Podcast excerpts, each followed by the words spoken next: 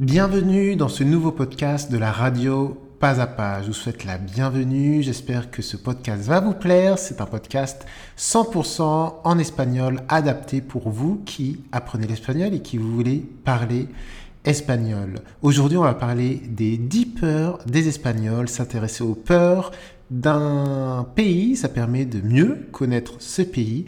Donc c'est parti, attention, si vous voulez retrouver le texte de cette radio, de ce podcast, vous avez un lien vers le blog d'Espagnol Pas à Pas avec la transcription pour suivre si jamais vous êtes perdu ou pour vérifier ensuite.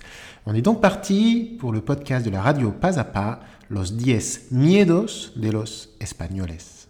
Entonces, hoy vamos a hablar de los 10 miedos de los españoles. Les 10 peurs des Espagnols, c'est le sujet de cette radio pas à pas. El miedo es una sensación de angustia provocada por la presencia de un peligro que puede ser real o imaginario. Saber cuáles son los miedos de una nación, de un país, permite mejor conocer esta nación o este país. Por eso hoy vamos a hablar de los miedos de los españoles. ¿De qué los españoles tienen miedo? ¿Del futuro? ¿Del cambio climático? ¿Del terrorismo? Probablemente tienen estas preguntas en mente, como todo el mundo, ¿no? Pero en el día de hoy no es hoy en día no es realmente lo que domina los miedos de los españoles. Petit point vocabulaire. Vous l'aurez donc compris que la peur se dit el miedo. Avoir peur de quelque chose, tener miedo de algo. Avoir peur qu'il se passe quelque chose, tener miedo de que pase algo. Atención subjuntif. Vamos a ver entonces los miedos de nuestros queridos amigos españoles y eh, verás que unos miedos son bastantes eh, originales, ¿no? Y otros son muy típicos de España, son miedos típicos de España.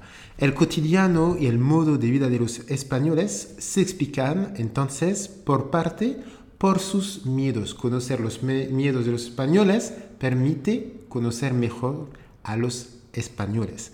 Entonces, no mantengo más el suspenso, vamos a hablar de los miedos de los españoles. El primer miedo de los españoles, que se encuentra mucho entre los españoles, es el miedo a estar solo en casa, encontrarse solo en su propia casa.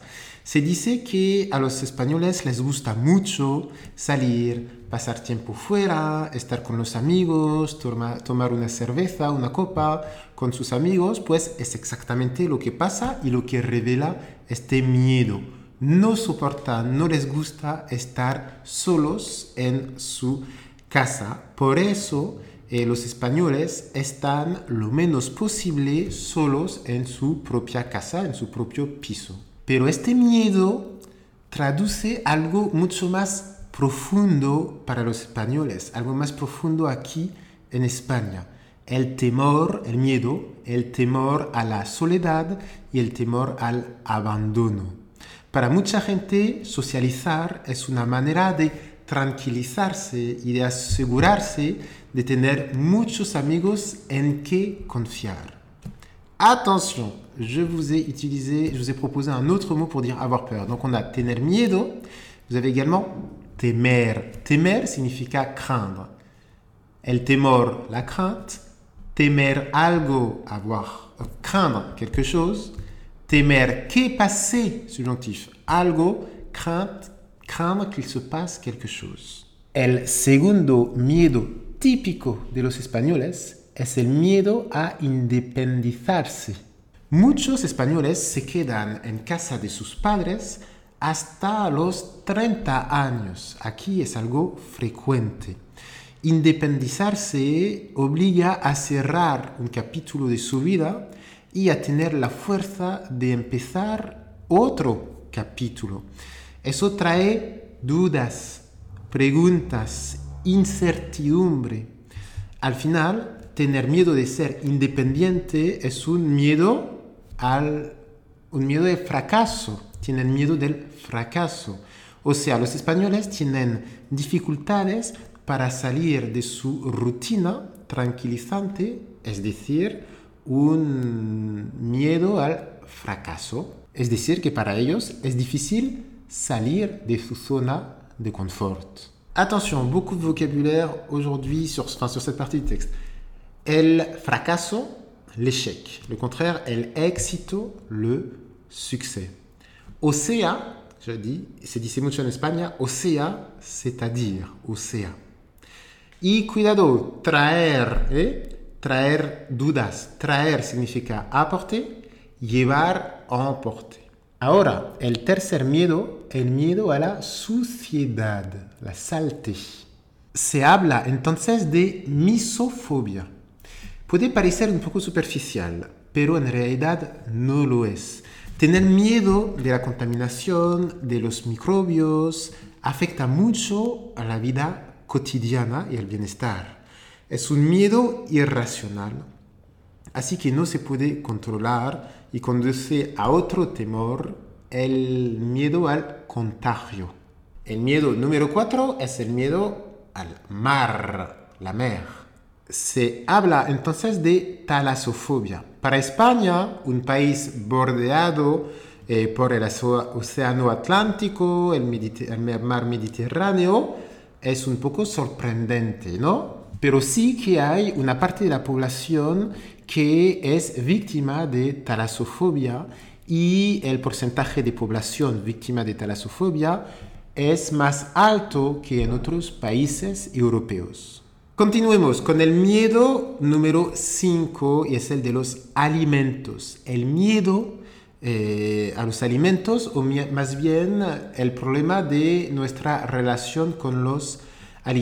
Con este temor hablamos de una realidad, eh, hablamos en realidad de un problema de salud muy grave que puede ser muy grave los trastornos alimenticios, en particular la anorexia y la bulimia. En España hay más o menos 400.000 personas que sufren de trastornos alimenticios eh, y esta cifra es más alta que otros países europeos. Ahora te doy rápido cinco otros miedos de los españoles. El miedo a la muerte de seres queridos. También el miedo a perder su pareja estos dos miedos se relacionan con finalmente un problema con la soledad, un miedo a la soledad. Luego hay el miedo al compromiso, también el miedo al amor, lo que se llama la filofobia. Y para terminar, el miedo a salir con alguien. En los tres casos, el miedo real es perder a la persona que amas y acabar solo de nuevo hay una relación con la soledad. Entonces, para concluir, vemos bien que el tema de la soledad, sentirse solo en casa, en amor, eh, sin amigos o sin la familia, es el gran miedo de los españoles. Tienen miedo de la soledad. Y eso nos demuestra una vez más que son personas súper sociales, que necesitan el contacto con los demás para sentirse bien, para su bienestar. Por eso nos gusta tanto España, porque en España no te sientes solo porque la gente te acoge muy bien. Eh bien, voici cette nouvelle émission de la radio Pas à Pas touche à sa fin. Je vous remercie, muchísimas gracias por haber seguido esta clase. Un grand merci d'avoir suivi cette nouvelle émission. Bien sûr, si cette émission vous a plu, n'hésitez pas à me mettre des étoiles, des pouces, des commentaires sur votre plateforme préférée. Cela permettra eh euh, de me dire que vous avez apprécié cette vidéo. Et puis n'hésitez pas également à envoyer cette vidéo à vos amis euh, qui apprennent l'espagnol pour leur permettre également d'écouter de l'espagnol.